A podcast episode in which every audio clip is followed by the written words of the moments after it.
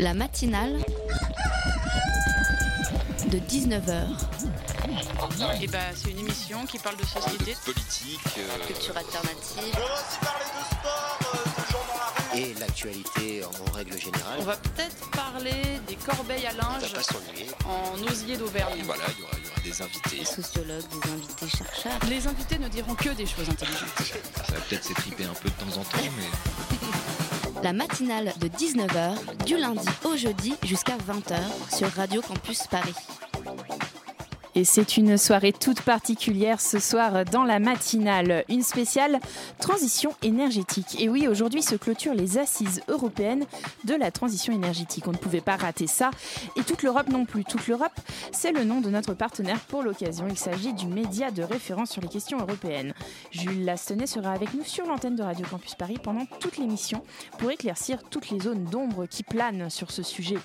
Thomas Pellerin-Carlin sera avec nous également. En première partie, il est chercheur à l'Institut Jacques Delors à propos du positionnement de l'Europe sur la transition énergétique. Ensuite, nous aurons Michel Gloria au téléphone. Il est directeur régional Île-de-France de l'ADEME. Il nous parlera des assises européennes et de ce qui en est ressorti ou pas.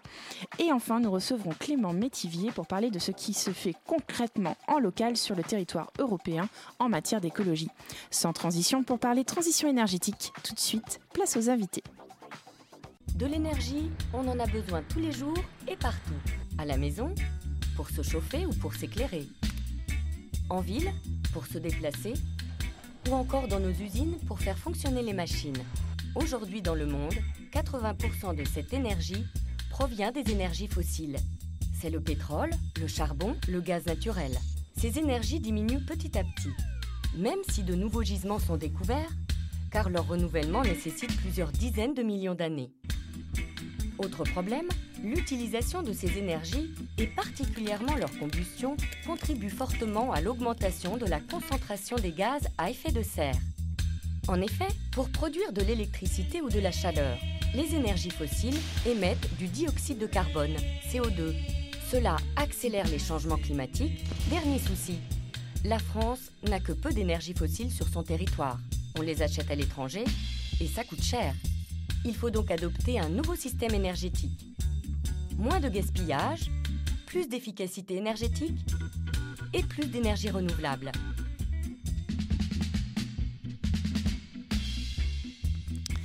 Jules Lastenay est avec nous ce soir tout au long de cette émission pour aborder la question de la transition énergétique dans l'Union européenne.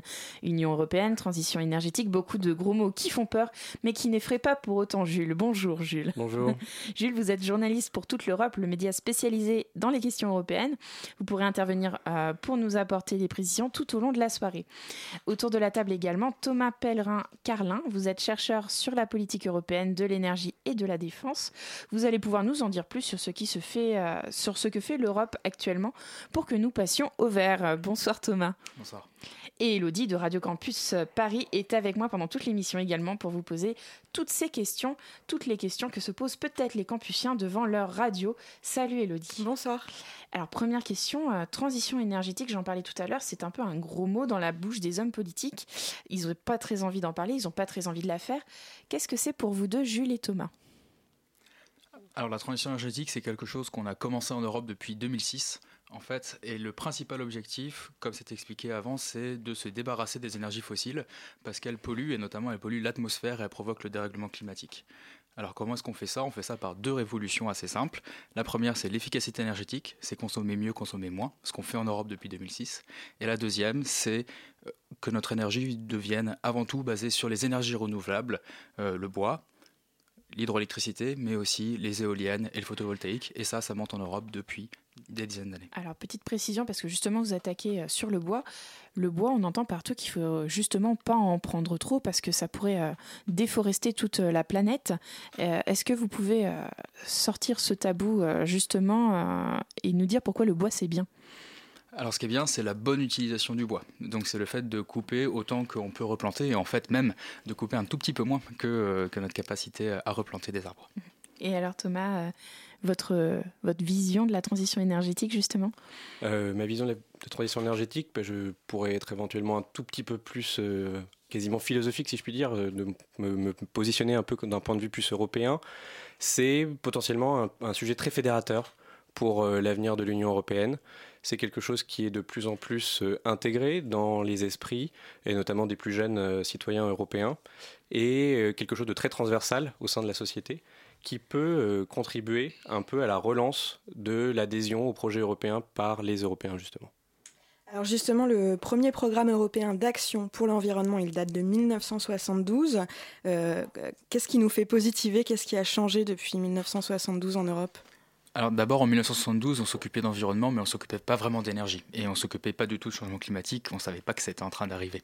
Euh, là, ce qui a changé, c'est une grosse mobilisation, notamment depuis 2015, euh, notamment sur les questions climat. Et si l'accord de Paris a été adopté en décembre 2015 et été ratifié par quasiment tous les États du monde, à l'exception du Costa Rica et des États-Unis, euh, c'est en grande partie, en grande partie grâce à l'Europe.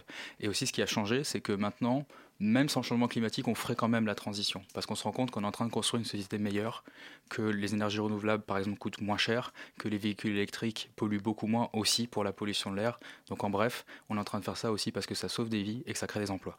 Vous avez l'air super positif, ça fait tellement plaisir. Euh, moi, j'avais une petite question. Euh, on voit à quel point c'est difficile pour euh, l'Union européenne de se mettre d'accord, ne serait-ce que pour l'économie, alors que pour le coup, les hommes politiques, ils aiment bien l'économie. pourquoi est-ce qu'on aurait besoin de l'Europe? Est-ce que la France pourrait engager la transition énergétique seule? Est-ce que ça serait pas plus facile? Euh, alors, on peut le penser que ça peut être plus facile. On, peut même, on pourrait même éventuellement descendre d'un échelon encore plus et dire que ça va être les villes ou les régions. Mais c'est un enjeu qui est tellement colossal, qui est tellement transversal dans tous les aspects de la vie économique, de la vie sociale, de la vie environnementale, que euh, je pense sincèrement que l'échelon européen est le bon pour mener à bien cet enjeu, euh, particulièrement au moment d'aller négocier justement avec euh, des pays continents comme euh, les États-Unis, comme la Chine ou comme l'Amérique du Sud, etc. Donc la transition énergétique, elle doit se faire en fait à tous les échelons. Il ne faut pas opposer l'un ou l'autre. Ça doit se faire au niveau international parce que si nous on se comporte bien mais que les Chinois le font pas, il y aura quand même un dérèglement climatique. il faut le faire. Solidaire. Absolument. il n'y a qu'une seule planète si on le fait, euh, il faut aussi le faire au niveau européen, notamment là où l'Union européenne peut euh, euh, apporter les plus grandes choses.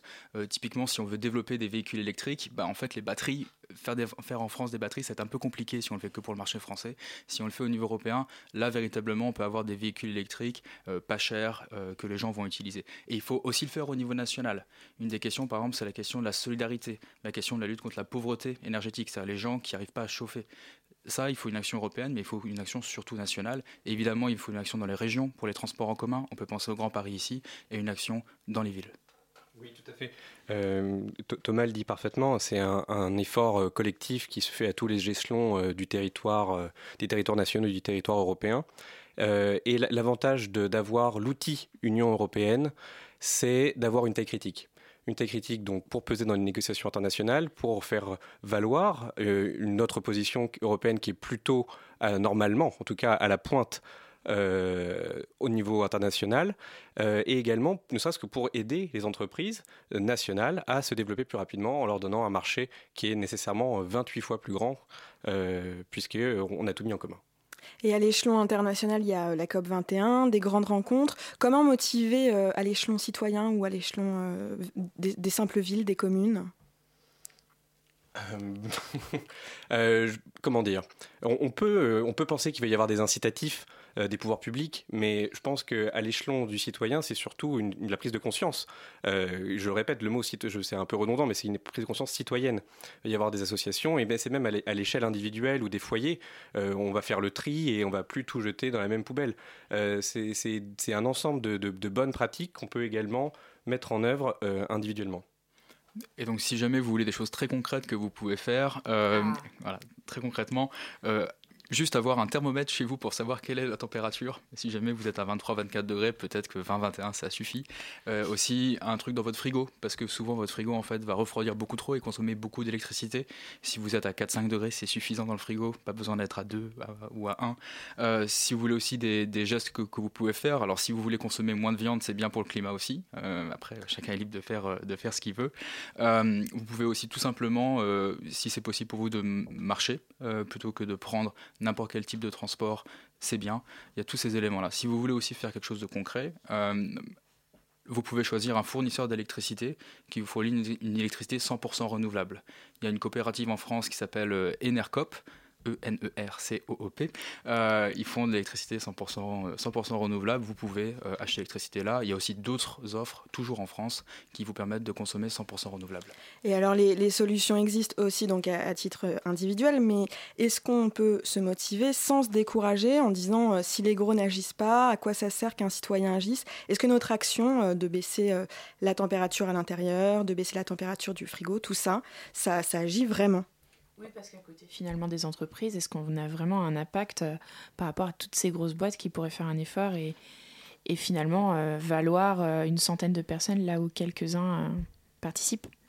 Pour, pour moi, c'est pas forcément la bonne question à se poser. Je pense que même si on peut faire peu, il faut quand même le faire.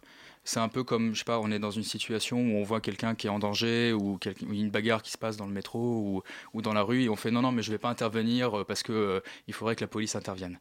C'est un peu la même chose pour moi. Et, puis cette action citoyenne, euh, elle peut aussi permettre à inciter euh, les pouvoirs publics et euh, les plus grosses structures comme les entreprises à également revoir leurs pratiques. On, peut prendre l'exemple par exemple de la Suède, qui est un pays qui est plutôt à la pointe.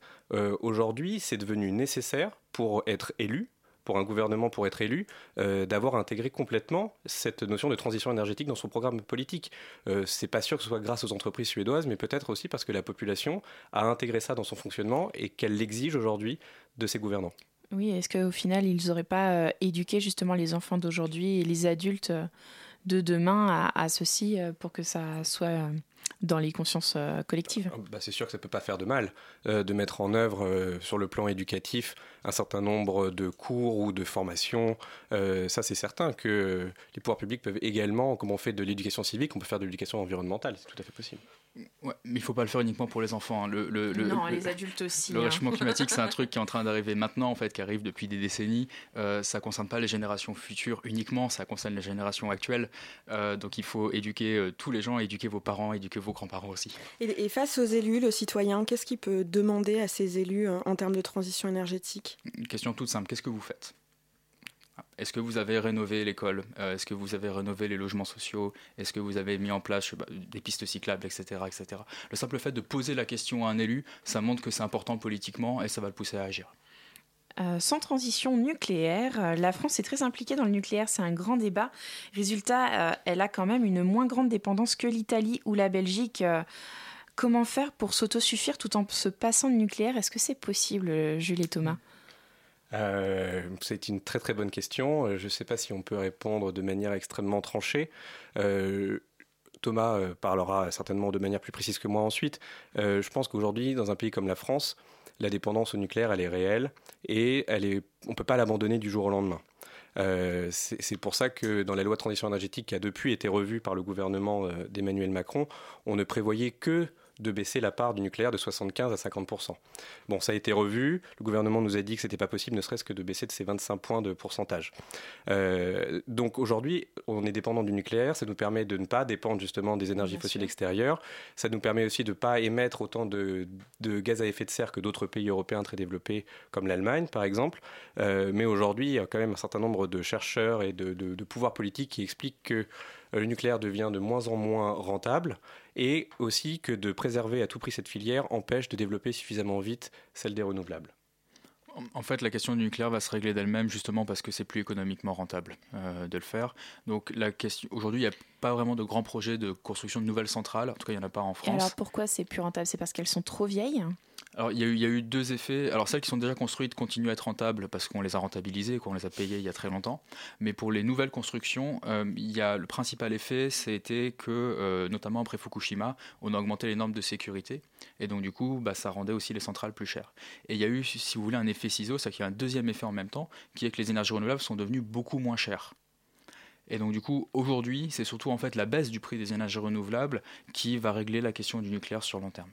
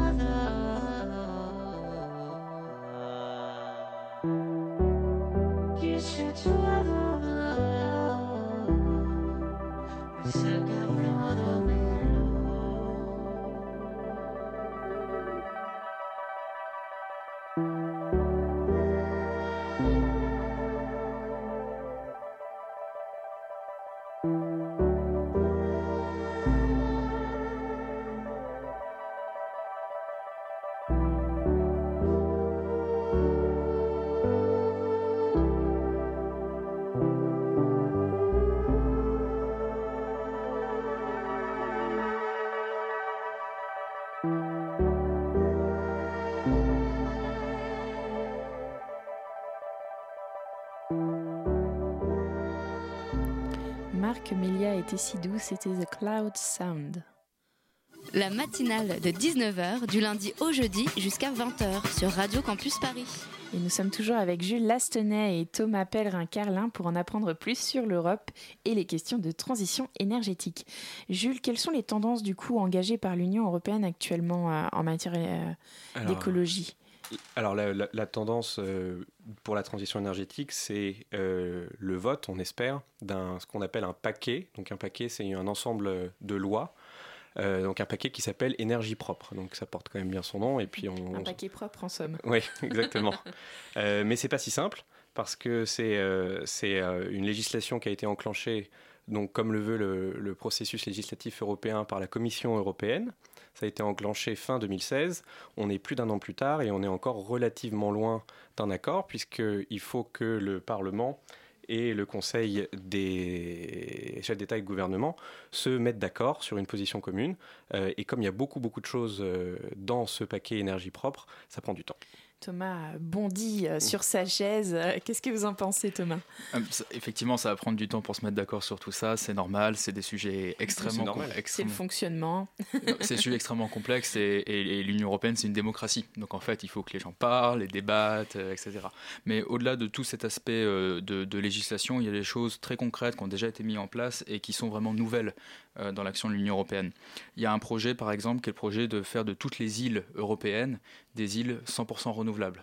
Donc c'est à la fois les îles qu'on a sur le continent européen comme les îles bretonnes, mais c'est aussi euh, les îles comme l'île de la Réunion, euh, les Caraïbes. Et ça c'est super intéressant parce que du coup ce qui marche à la Réunion peut aussi marcher dans d'autres zones proches, par exemple Madagascar, le sud de l'Afrique. Et donc là on a vraiment une Europe, une Europe qui joue un rôle actif en Europe et pour le monde. Donc on essaye de s'imposer comme modèle de transition énergétique? On, l'est déjà perçu comme tel en fait par, euh, par beaucoup d'autres. Alors pas sur tous les sujets, il y a des sujets sur lesquels on est en retard, mais par exemple si vous prenez sur l'éolien, sur l'efficacité énergétique du bâtiment, on est clairement des leaders, euh, des leaders mondiaux. Et justement, l'Union européenne euh, a le plus gros objectif de réduction d'émissions à effet de serre, moins, moins 20%. Comment cette, cette réduction est répartie dans les différents pays de l'Union européenne? Alors, elle, est répartie en fonction des pays de, l'Union européenne, en fonction de différents critères, la richesse du pays, le niveau d'émissions qu'ils avaient, l'effort qu'ils peuvent faire, etc. Mais ce qui est intéressant, c'est que cet objectif de réduire de 20% les émissions d'ici 2020, on l'a déjà atteint en fait. En 2014, on était à moins 23%. Donc en fait, l'objectif, Bah, super. c'est super. Voilà. Et donc du coup, il faut aller beaucoup plus loin. Euh, l'objectif pour 2030, c'est moins 40%. Et l'objectif que la Commission va, va sortir normalement euh, bientôt, euh, ce sera autour de moins 80, moins 95 et peut-être moins 100% à un horizon 2050. Exactement. Est-ce que vous pensez qu'on doit euh, enlever un peu de budget euh, question transition énergétique du coup si on a euh, atteint nos objectifs? Bah, Ou vous pensez que le budget, euh, il, il en faut encore plus de l'argent dépensé dans cette... euh, on peut surtout pas enlever, euh, enlever de l'argent parce que c'est des dynamiques qui sont quand même très longues. Euh, Thomas l'a dit, on a déjà atteint l'objectif pour 2020. Euh, on est susceptible d'atteindre celui pour 2030 et encore là, par contre, on n'est pas du tout aussi certain que ça puisse se faire. Euh, et euh, et ça, ça nécessite surtout beaucoup d'investissements et Bien ça va continuer euh, de nécessiter beaucoup d'investissements et c'est probablement pas en, en réduisant la voilure maintenant qu'on sera capable d'atteindre cet objectif final de neutralité carbone euh, d'ici quelques décennies. Et, et l'argent qu'on a, il faut aussi l'utiliser différemment. Euh, là, par exemple, un des grands défis, euh, maintenant, c'est le défi social. Comment est-ce qu'on va accompagner, par exemple, les mineurs de charbon? Euh, tous ces gens qui vont perdre leur emploi à cause de la transition énergétique. Euh, comment est-ce qu'on se sert aussi de la transition énergétique pour éradiquer la pauvreté énergétique? Et là, il faut de l'argent public, clairement, parce que les gens les plus pauvres n'auront pas le moyen de payer eux-mêmes. Et alors justement, est-ce que vous pensez que la population elle-même peut être un frein à, à cet engagement dans la transition énergétique? Alors au niveau européen et national, non, c'est exactement l'inverse. Euh, les sondages nous disent que 90% des Européens veulent que les États soutiennent les énergies renouvelables. Euh, pareil sur l'efficacité énergétique. Enfin, 90% en démocratie, c'est quand même très très rare d'avoir un chiffre comme ça. Par contre, c'est vrai qu'on peut avoir au niveau local des oppositions. C'est un phénomène où en gros les gens sont pour les éoliennes, mais pas à côté de chez eux. Euh, et dans ce cas-là, il y a des solutions très simples. Au Danemark, par exemple, une solution qui a bien marché, ils ont fait en sorte que quand vous installez une éolienne au Danemark, euh, au moins 20% des parts de l'éolienne doivent être détenues par les habitants qui vivent à 5 km de l'éolienne. Donc c'est plus un truc qui vous est imposé par une grande entreprise, c'est quelque chose que vous possédez. Et du coup, vous avez des parents qui peuvent dire à leurs enfants, bah en fait, tu vois là, euh, l'éolienne, euh, ça fournit l'électricité pour la maison et c'est papa et maman qui en, qui en possèdent une partie. Et dans, dans cette transition énergétique, on comprend un peu le rôle des politiques, un peu moins parfois euh, de l'économie. Quel est le rôle des chercheurs? Euh, alors ça dépend quel type de recherche vous faites. Si vous faites des, recherches sur des nouvelles technologies, euh, etc., là c'est clairement euh, un objectif de- d'essayer d'avoir de nouvelles percées technologiques. Au niveau technologique, sur l'éolien, sur le solaire, sur l'efficacité énergétique, on a déjà quasiment tout ce qu'il faut. Après, il y a vraiment une nouvelle frontière qui sont par exemple les énergies de la mer, notre capacité à utiliser la force des vagues, la force des courants pour produire de l'énergie. Après, si vous êtes chercheur en sciences sociales, et là, là il y a un champ extraordinaire et extrêmement intéressant. Enfin là, tous les gens ici qui sont en études de, de sociologie, d'anthropologie, de psychologie, Attention, si vous cherchez une voie, voilà. Euh, travailler sur les questions d'énergie, c'est vraiment, c'est vraiment passionnant parce que vous allez pouvoir euh, utiliser les outils de votre discipline, par exemple la sociologie, travailler dans un environnement véritablement pluridisciplinaire avec des gens qui font du business, avec des gens qui font du marketing, avec d'autres sociologues, avec des anthropologues, avec des politistes, etc., etc. Et autour de sujets qui peuvent aller vraiment de, trucs très macro, la géopolitique avec la Russie et la Chine, à des choses très très concrètes sur pourquoi est-ce que les gens utilisent tel euh, mode euh, pour laver leurs vêtements et pas tel autre, euh, pourquoi les gens font des investissements en double vitrage ou pas. Et là, y a, on, on sait déjà pas mal de choses, mais on a vraiment un champ d'investigation énorme.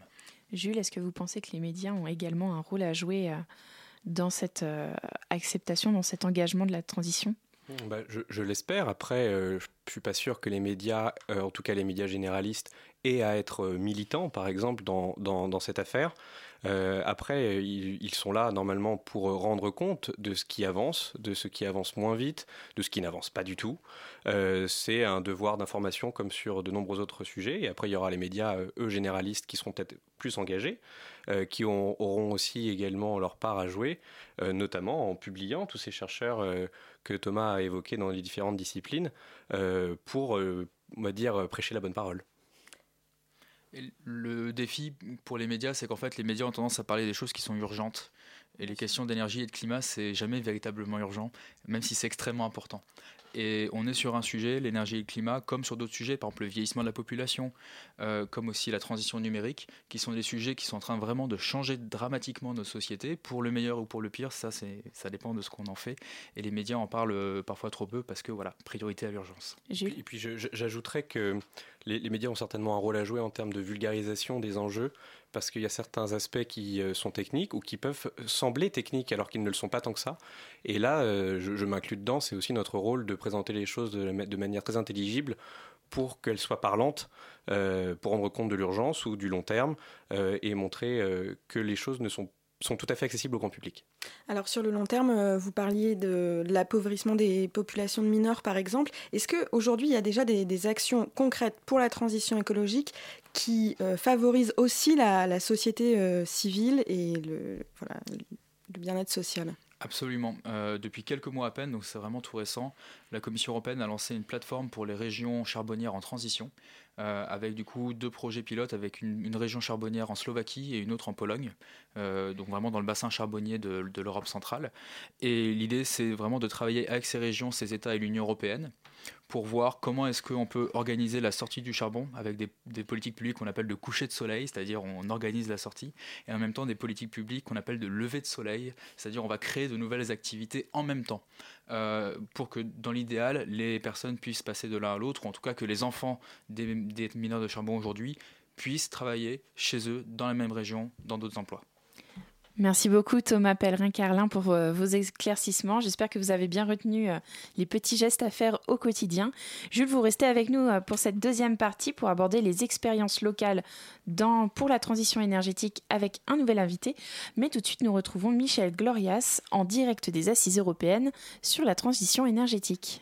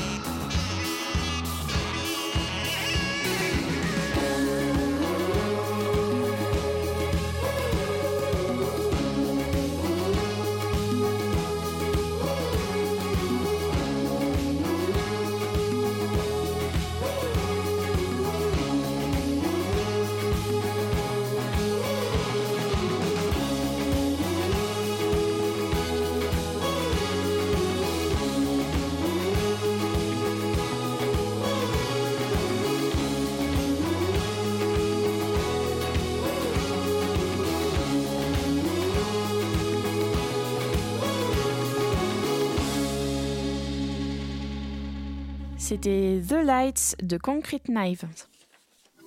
La matinale de 19h sur Radio Campus Paris. Michel Gioria est avec nous au téléphone en direct du Grand Genève. Michel, vous êtes directeur Île-de-France de l'ADEME, l'Agence de l'environnement et de la maîtrise de l'énergie. Vous venez d'assister aux assises européennes de la transition énergétique. C'est l'ADEME qui en est à l'origine. Ça s'est terminé ce soir. Trois jours où participants, tous les participants ont pu débattre et apprendre plus sur l'écologie et les nouvelles énergies. Bonsoir Michel. Bonsoir. Alors comment ça s'est passé les assises européennes? Est-ce que ça ressemble à des événements comme la COP21 qu'on a pu connaître à Paris? Bah, En fait, euh, c'est beaucoup plus applicatif. Euh, la COP21 est, un consensus politique. On se place au niveau international et il s'agit euh, de s'accorder sur un texte qui donne un cap à l'ensemble des pays pour réduire les émissions de gaz à effet de serre et définir des plans d'action. Aux assises de Genève, on est vraiment sur une dimension beaucoup plus opérationnelle, où en fait on a un ensemble de collectivités territoriales qui viennent de France, mais aussi du coup de pas mal de pays européens, la Suisse, l'Italie, l'Allemagne, qui viennent échanger des expériences sur la manière dont elles mettent en œuvre concrètement au quotidien euh, les politiques de transition énergétique dans le domaine des transports, des bâtiments, de l'agriculture, euh, du logement, etc. Et alors, qu'est-ce qui en est euh, sorti à cette heure euh, de ces trois jours de discussion? Ben, En fait, ce qui ressort, c'est euh, une espèce de, j'allais presque dire, d'optimisme responsable. je crois qu'aujourd'hui, l'ensemble des collectivités qui étaient présentes, que ce soit à des échelles régionales ou à des échelles infrarégionales, sont, euh, sont engagés dans des politiques ambitieuses euh, de réduction de leurs émissions de gaz à effet de serre et de maîtrise de la demande d'énergie. Aujourd'hui, euh, il y a eu plusieurs témoignages qui montrent des, plans d'action assez structurés, des actions concrètes, des expérimentations en matière d'innovation, par exemple, aussi qui sont, extrêmement fortes. Et en même temps, donc ça c'est plutôt un, un élément assez optimiste, on va dire, et en même temps, tout le monde a conscience que si on veut respecter les objectifs pris dans le cadre de la COP21, c'est-à-dire qu'on souhaite euh, limiter le réchauffement global de la planète à 1,5 degré euh, par rapport à l'ère pré-industrielle, euh, il, faut, il faut aller plus vite et il faut aller plus loin. Donc il y a une espèce d'optimisme, puisque tout le monde est désormais engagé, mais à la fois il y a aussi une espèce de réalisme où en fait tout le monde est conscient qu'il faut désormais aller beaucoup plus fort et beaucoup plus vite. Une question d'Elodie de Radio Campus Paris. Euh, hier, euh, lors des assises, avait lieu une journée des métiers en faveur de la transition énergétique. Les conférences étaient destinées aux jeunes publics et notamment au public en reconversion. Est-ce que vous pouvez nous en dire plus sur les métiers dont il était question lors de cette conférence?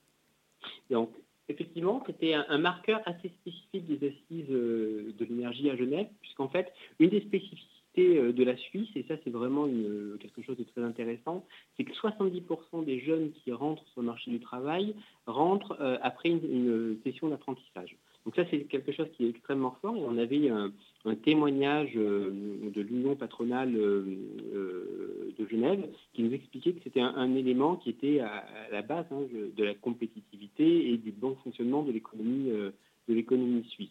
Alors, parmi les différents métiers qui sont, euh, qui sont euh, mis en avant, on, a des métiers qui sont des métiers plutôt euh, traditionnels autour du secteur de l'environnement, donc tout ce qui touche autour de la rénovation du bâtiment, donc les métiers de l'artisanat où on va travailler sur les équipements de chauffage, l'isolation des bâtiments, la ventilation, la qualité de l'air intérieur.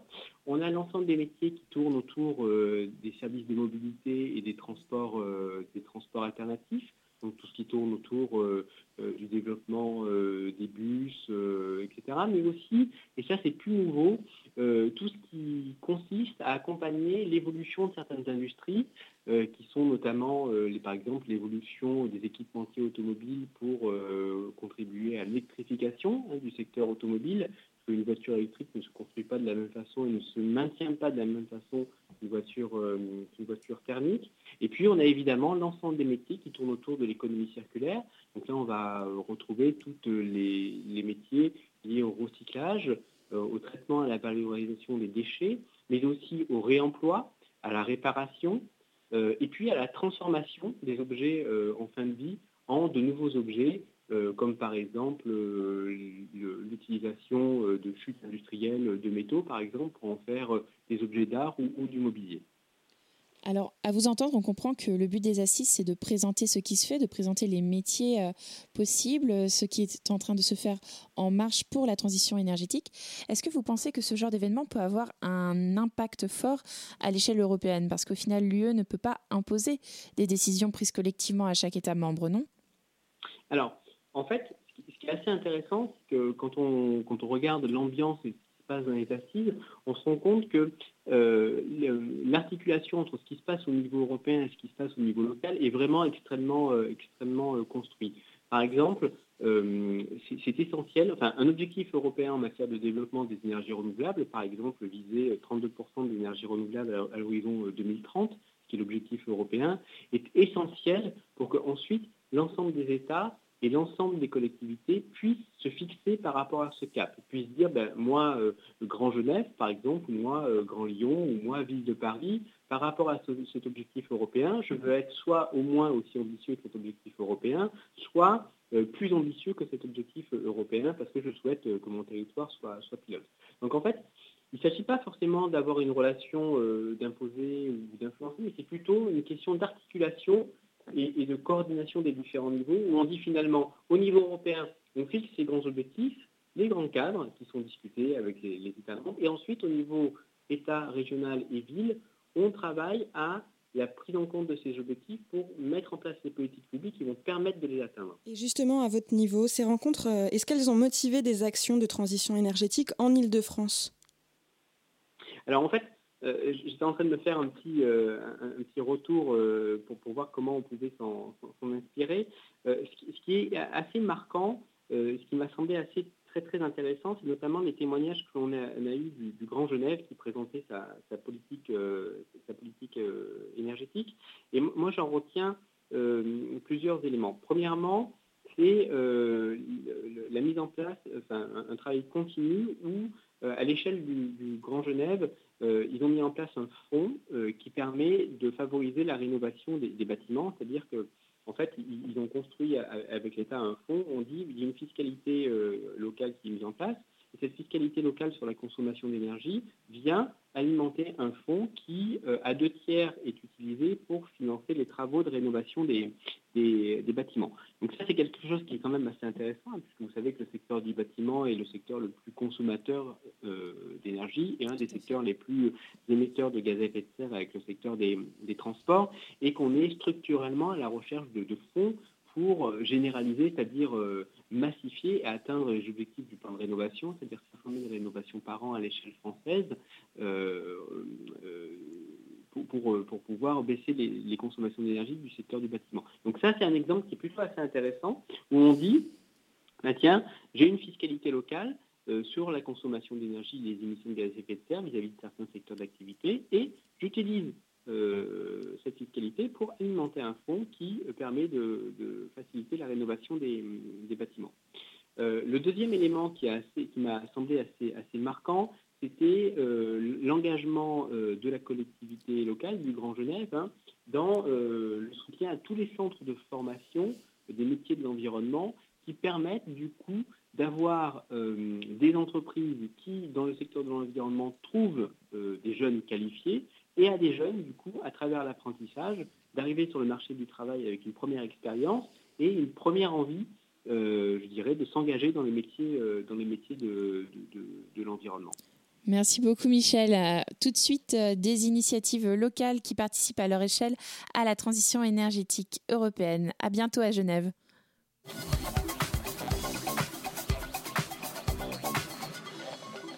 Et nous sommes euh, toujours Elodie, euh, Jules et moi sur le plateau et Clément Métivier nous a rejoint pour cette deuxième partie euh, de cette matinale spéciale sur l'Union européenne face à la transition énergétique. Bonjour Clément. Bonsoir. Alors Clément, vous êtes bénévole à Climate je le prononce bien Climate. Climate, euh, une OLG dans le, dont le but est de porter la cause écologique en parlant aux hommes politiques, en menant des actions sur le terrain et en formant la jeunesse. Première question, est-ce que vous avez senti qu'il y a un progrès, une prise de conscience à l'échelle locale que vous rencontrez sur le terrain à propos de la transition énergétique? Oui, oui, oui, je pense que euh, du moins euh, en France, en Europe et, et, même dans le monde entier, il y a une montée en puissance des enjeux environnementaux.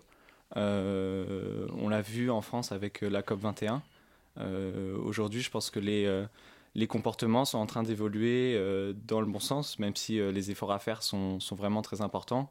Il y a beaucoup d'exemples assez simples. On peut parler du, tri des déchets, on peut parler de la consommation alimentaire avec la réalisation que la consommation de viande est néfaste pour la planète. Euh, voilà, c'est des exemples assez simples qui montrent qu'il y a quand même une prise de conscience, mais qu'il faut continuer. En parlant de ça, justement, euh, Jules Lastenay, à l'instant, voulait nous parler d'une chose très importante qu'il a oublié de dire à l'antenne.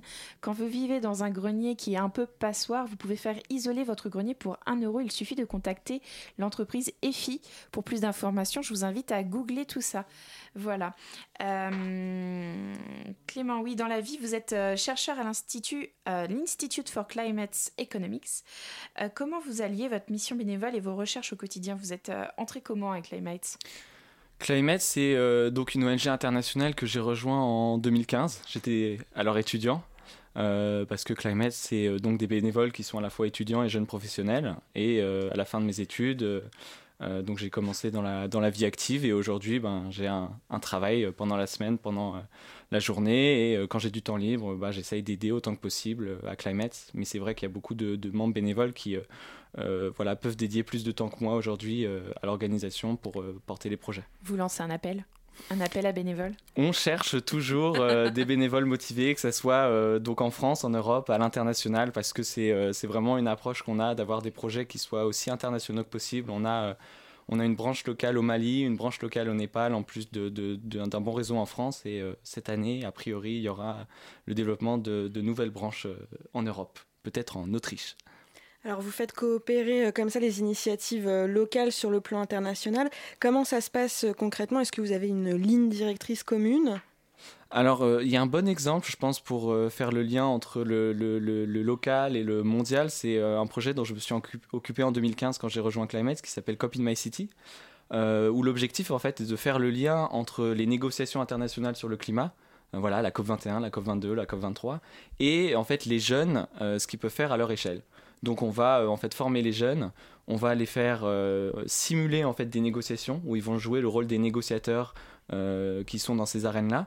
Et ensuite, une fois qu'on est formé, une fois qu'on a fait cette simulation, on euh, organise ou on laisse les jeunes par eux-mêmes organiser des actions au niveau local euh, qui peuvent vraiment prendre plein de, formes à, l'échelle mondiale. Jules, Thomas, est-ce que vous pensez que le local et le global avancent ensemble? Est-ce que le local a pris le pas sur le global? Comment ça avance justement entre citoyenneté et grands organismes? Je pense que les deux vont nécessairement de pair. C'est-à-dire qu'il y, a énormément de choses qui ne peuvent se décider qu'au plus haut échelon. Euh, c'est ce qui se passe à la COP, par exemple. Euh, les, grands engagements, ce sont ceux des, dirigeants. Euh, après, on peut légitimement penser qu'on ne peut pas entièrement leur faire confiance, ne serait-ce que parce qu'ils ont des intérêts trop différents à défendre. et du coup, pour qu'ils aillent dans le bon sens, c'est-à-dire de la protection du climat et de la transition énergétique, il faut cette pression. Euh, il faut qu'elle soit la plus forte et organisée possible. Euh, et elle vient de la société civile et des associations. Euh, et d'ailleurs, on, s'était relativement bien fait lors de la dernière COP, enfin pas la dernière COP, mais celle qui avait été organisée à Paris. C'était immense, mais y avait, tout le monde était représenté. Et c'est ce, double échelon qui peut fonctionner. Et justement, euh, sur euh, la question du, double échelon et surtout euh, des consciences à la fois citoyennes et à la fois des États, traditionnellement, on a plutôt en, Europe une conscience humaniste. Est-ce que la conscience écologique, c'est un peu philosophique, mais viendrait remplacer cet idéal voilà, qu'on aurait tous envie de défendre, à la fois politiquement et en même temps à titre individuel? Un art de vivre, en quelque sorte. Moi, je pense qu'au-delà des considérations euh, philosophiques, les, enjeux environnementaux et, les enjeux du climat s'imposent en quelque sorte à nous euh, euh, par beaucoup de biais, que ce soit les catastrophes naturelles, ces changements d'habitude, la raréfaction des ressources. donc, c'est plus qu'une philosophie, c'est un mode de vie qui, si on ne l'adopte pas aujourd'hui, va d'une certaine manière s'imposer à nous. Et les jeunes qui vous rejoignent dans, dans, cet, dans cet organisme, quelles sont leurs motivations individuel Souvent, l'engagement associatif, ça commence avec un déclic ou avec un ami qui va nous parler de quelque chose et on rentre euh, petit à petit. Euh, donc c'est, euh, je dirais, l'appétit vient en mangeant. On, on s'engage et ensuite on devient de plus en plus actif et on essaie aussi de faire en sorte que notre mode de vie soit compatible avec les idées qu'on défend via l'engagement associatif.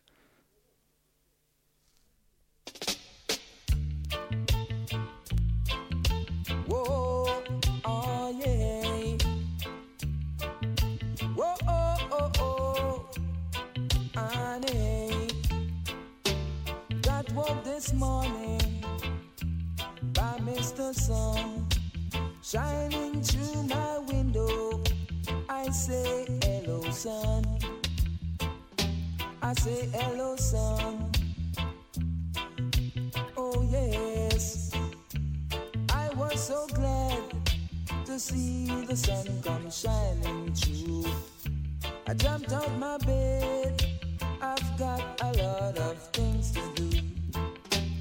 Can't waste time. Time is so precious to me. If I waste time, I'd be right behind the line. And who to tell? I might even lose my mind. Lose my mind, yes. Lose my mind. Thanks to you, Mr. Sun. You kept me awake. I was so lucky, didn't even know they break. So give thanks to you, Mr. Sun. Oh, yeah. Give thanks to you, Mr. Sun. Oh, yeah. Ah. Ah,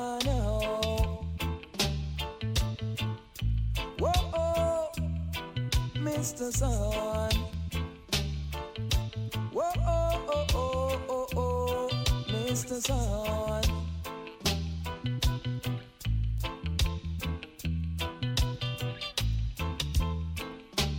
Got woke this morning by Mr. Sun shining through my window.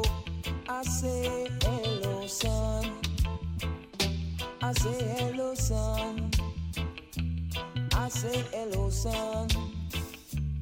I was so glad to see the sun come shining through. I jumped out my bed. I've got a lot of things to do. I can't waste time. Time is so precious to me. I can't waste time. Time is important to me. Yeah, important to me.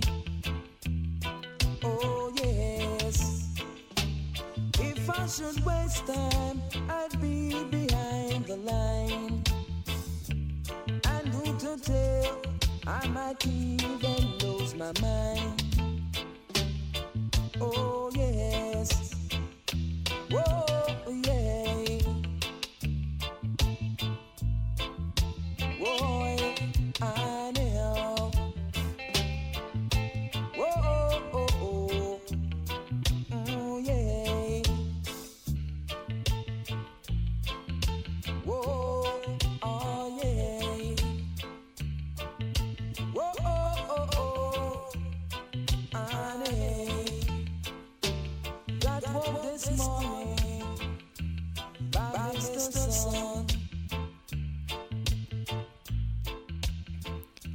C'était Don Carlos qui nous racontait l'histoire de Mr. Sun.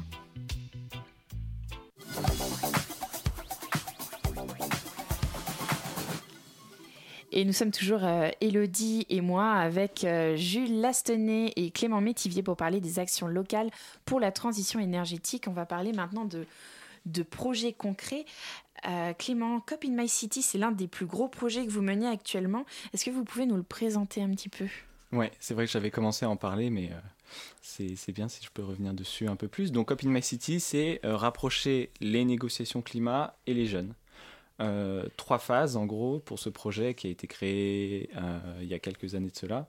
Donc une phase de formation, on apprend aux jeunes ce que c'est que le changement climatique, ce que sont les négociations sur le climat. les enjeux énergie-climat aussi, voilà, de quoi on parle quand on parle d'énergie. Ensuite, on va les faire se mettre dans la peau des négociateurs d'un accord aux Nations Unies. Donc ils vont jouer différents pays, ils vont jouer aussi les observateurs et les différents acteurs qui sont impliqués dans ces négociations sur le climat et euh, ensemble réfléchir à euh, voilà, un accord, comment les États peuvent euh, interagir pour lutter contre le changement climatique. Et une fois que ces deux étapes sont intervenues, on encourage les jeunes au niveau local à mettre en œuvre des actions de mobilisation qui peuvent être très très diverses et qui dépendent vraiment du contexte dans lequel on se place. Donc on a des gens par exemple en Afrique qui vont nettoyer une rivière ou planter des arbres, on a des gens au Népal qui vont faire un concours de poèmes, on a d'autres gens en France qui vont aller dans les écoles pour faire des conférences, donc c'est vraiment très varié. Et euh, si on vient s'engager directement à, Climates avec un projet de d'initiative euh, Est-ce qu'on on peut en discuter Est-ce qu'on peut être soutenu par, euh, par l'organisme pour, pour mener à bien ses, ses propres projets? C'est vraiment l'approche que nous, on adopte à Climate, c'est que les projets sont lancés par les, les membres bénévoles. Donc chaque, chaque, membre qui rejoint l'organisation, l'association, peut amener une idée, un projet, et ensuite va pouvoir constituer une équipe avec des, euh, des membres un peu partout dans le monde. Euh, le but étant juste d'avoir cette approche internationale.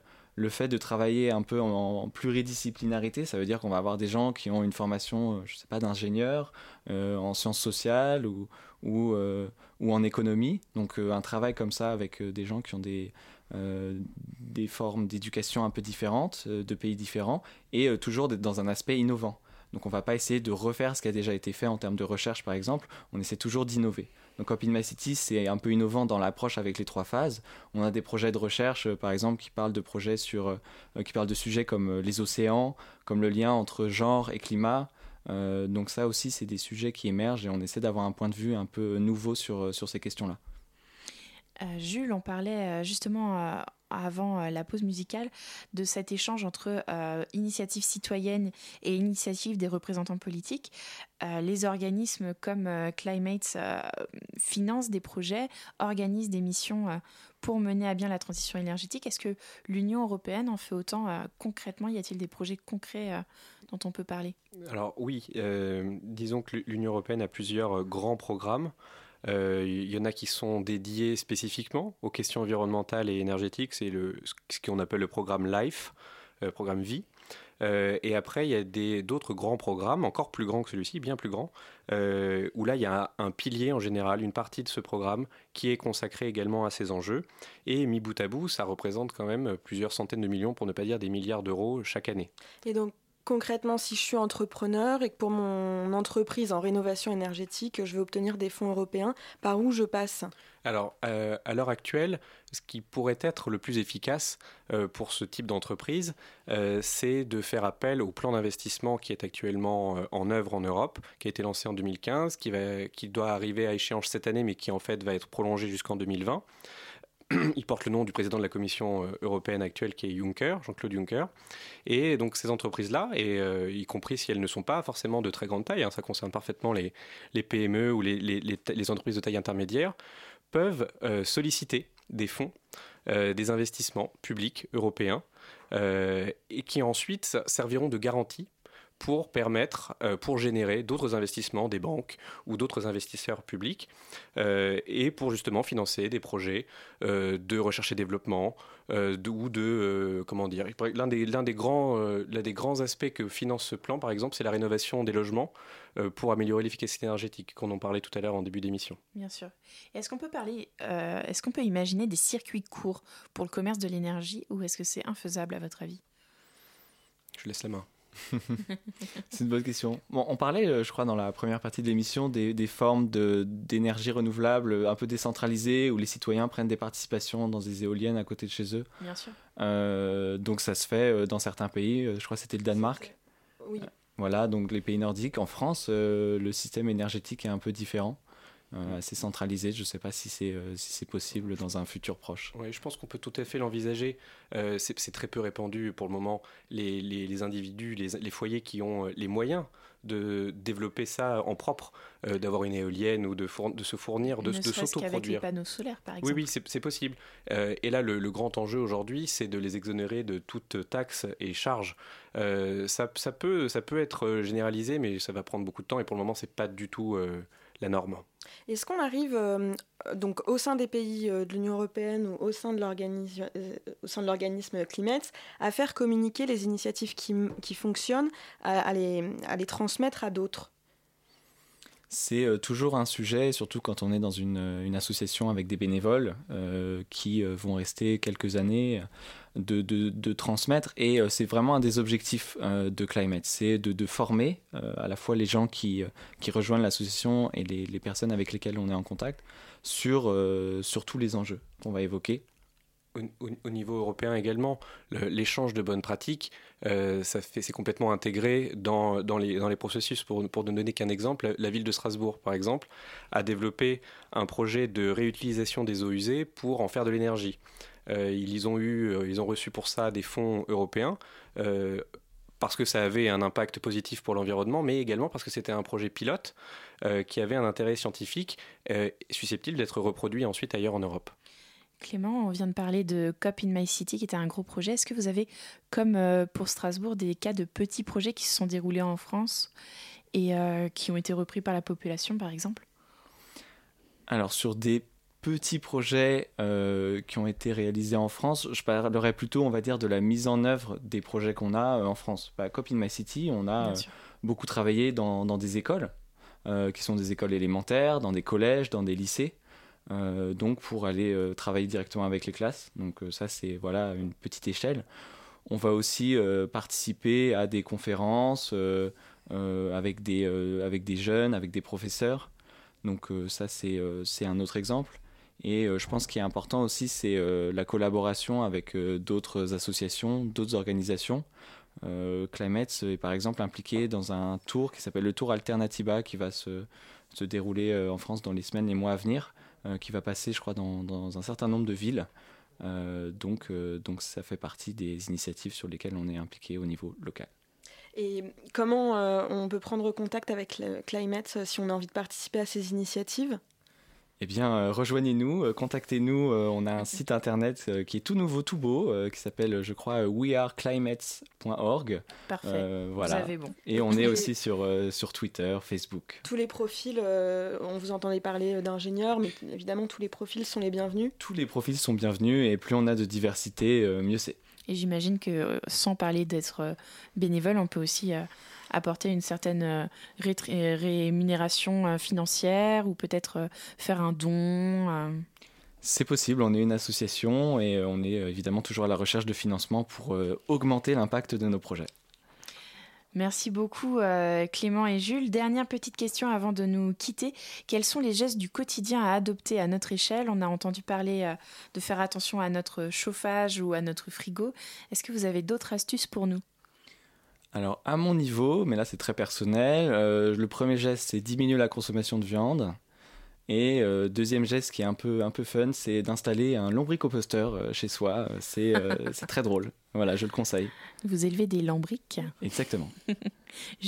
Jules je ne sais pas si j'ai des conseils à donner parce que je ne suis pas forcément le, mieux placé pour ça.